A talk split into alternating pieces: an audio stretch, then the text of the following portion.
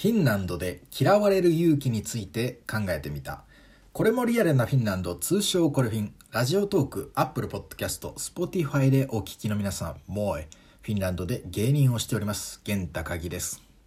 ここ最近、これもリアルなフィンランドは、毎週火曜日に更新するという習慣をつけ始めていますが、今後はですね、さらにプラスアルファしてやっていこうかなと思います。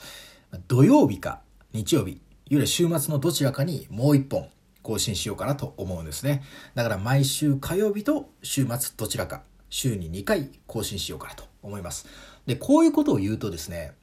やっぱフィンランド的な感覚からすると、ワークライフバワークライフバランスすごい重要ですから、ちょっとやりすぎなんじゃないかなっていう側面も出てくると思うんですよね。で、そこでちょっと調整もしようかなと思いまして、火曜日は、いわゆる本当にフィンランドのこと、フィンランドの文化のこととか、ィンランドの発見したこととか、フィンランド語のこととか、まあ、そういう日本とフィンランドの違いとかね、そういう話をしていこうかなと思います。で、この土曜とか日曜日にやるものに関しては、もうちょっとこの抽象的なこととか、なんか考えたこととか、主観的な個人的な話とか、そういうのを織り交ぜて、まあ、半分趣味みたいな感じでね、やっていこうかなと思うんです。えー、まあだから、ちょっとフィンランドあんま関係ねえじゃんみたいな時もあるかもしれないんですけど、やっぱその、ラジオとか、ポッドキャストをお聞きの皆さんっていうのは、聞く力もかなりあると思いますし、あとやっぱりその、音声コンテンツっていうのは、聞き手と喋り手、この距離がなんか近く感じるじゃないですか。なんか友達が喋ってるのを聞いてるみたいな感じもあると思うんで、そういう意味で言うと、この週末に更新される、ちょっと個人的なこととか、考えたこととか、あこうフィンランドに住んでるやつが考えたこととか、そういう話は、まあ、ポッドキャスト限定コンテンツということでね、お楽しみいただければと思います。で、まあ、そんな感じのシリーズ。今回のテーマはですね、タイトルにもある通り、フィンランドで嫌われる勇気について考えてみたということでございます。この嫌われる勇気というのはですね、一昔前に流行った書籍、本のタイトルなんですね。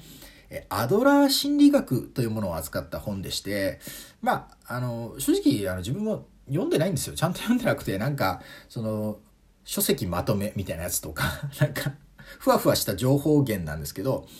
まあそういうのでしか知らないんですけど、そのアドラー心理学というものを扱った本なんですね。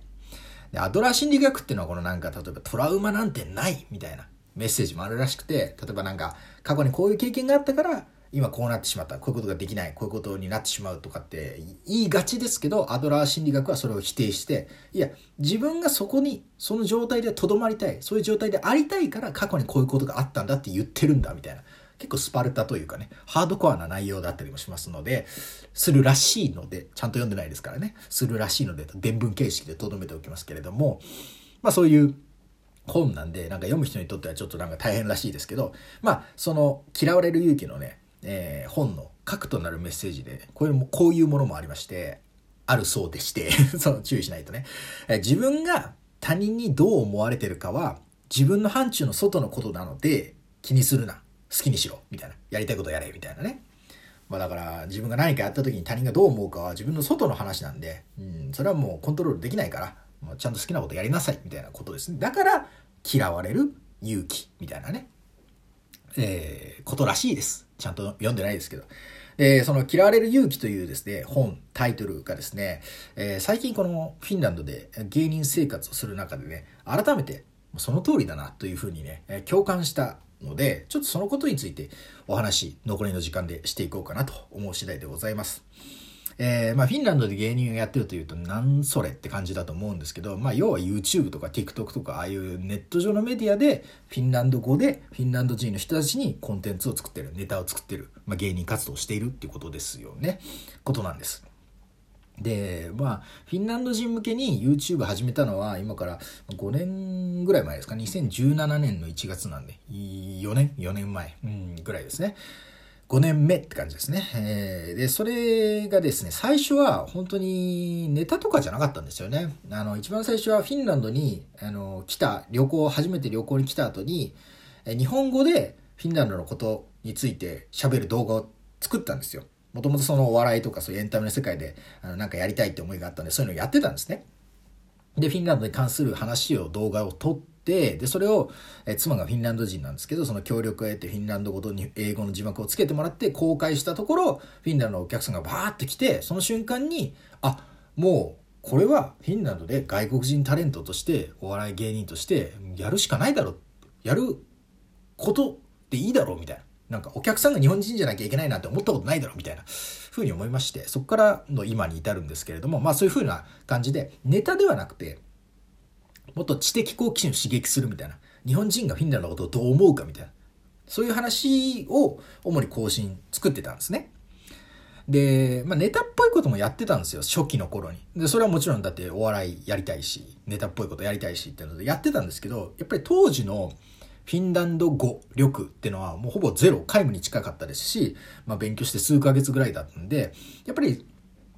表現できる幅っていうのもめちゃくちゃ狭かったんですよね。で、なおかつ、あの、来てくれてるお客さんっていうのは、その、日本人でフィンランドのことについて喋ってる、まあ、面白げに喋ってるやつの話を聞きたいからっていうことで、まあそういういろんな要素があったと思うんですけど、あんま評判そんな振るわなかったんですね。よくはなかった。だから、ちょっとやめたんです。一回、一回やめようっていうことで、で、そこからは、ああえてですね、えフィンランドの文化のこととかそういう話に集中してでフィンランド語の勉強も一生懸命頑張って、まあ、2年3年ぐらいやっていたんですよ。で、おかげもあって、えー、YouTube のチャンネル登録者数が5万人を超えたんですね。今5万2千人ぐらいですけど、これフィンランドの人口550万人なんで、まあ1%ぐらいいるわけですよ。で、日本で言うと100万人ぐらいですよね。人口100万人ぐらい。1億2000万の1%だったら100万人超えみたいな感じまで来てたわけですよ。で、だけど、まあ、フィンランドに移住してからも、まあ、動画作っていく中で、そういう文化的なこととかいろいろ喋ってたんですけど、うん、とはいえ、やっぱフィンランド語力の限界もあって、その、日本語で、例えばフィンランドのこといろいろ喋るんだったら、なんか、ネイティブですから、母国語ですから、喋りながら、なんか、エピソードトークとかこんな面白いことあってみたいな話も全然ガンガン挟めるんですよ。何の考えもなしに。だけどフィンランド語でやるんだったらかなり準備も必要だし、やっぱそこまでね、あの、めちゃくちゃ時間を使えばできるんですけど、そこまでね、やっぱできないんですよね。で、そうすると本当に、まあ一生懸命楽しげに、普通に真面目に話してる。真面目にっていうか、まあ楽しげには見えるはずですけど、って感じになっちゃって、やっぱちょっとどっかでこう自分の中でも、うーん、こればっかりやってんのはな、ちょっと今、じゃあ大変だなって思いがあるんです。もっとフィンランド語力が上がれば、ベラベラ喋りながら、なんかこんなこともあって、あんなこともあってって喋れば、まあ楽しくやれると思うんですけど、ちょっとやっぱり大変な部分が多くてですね。で、そっからちょっと考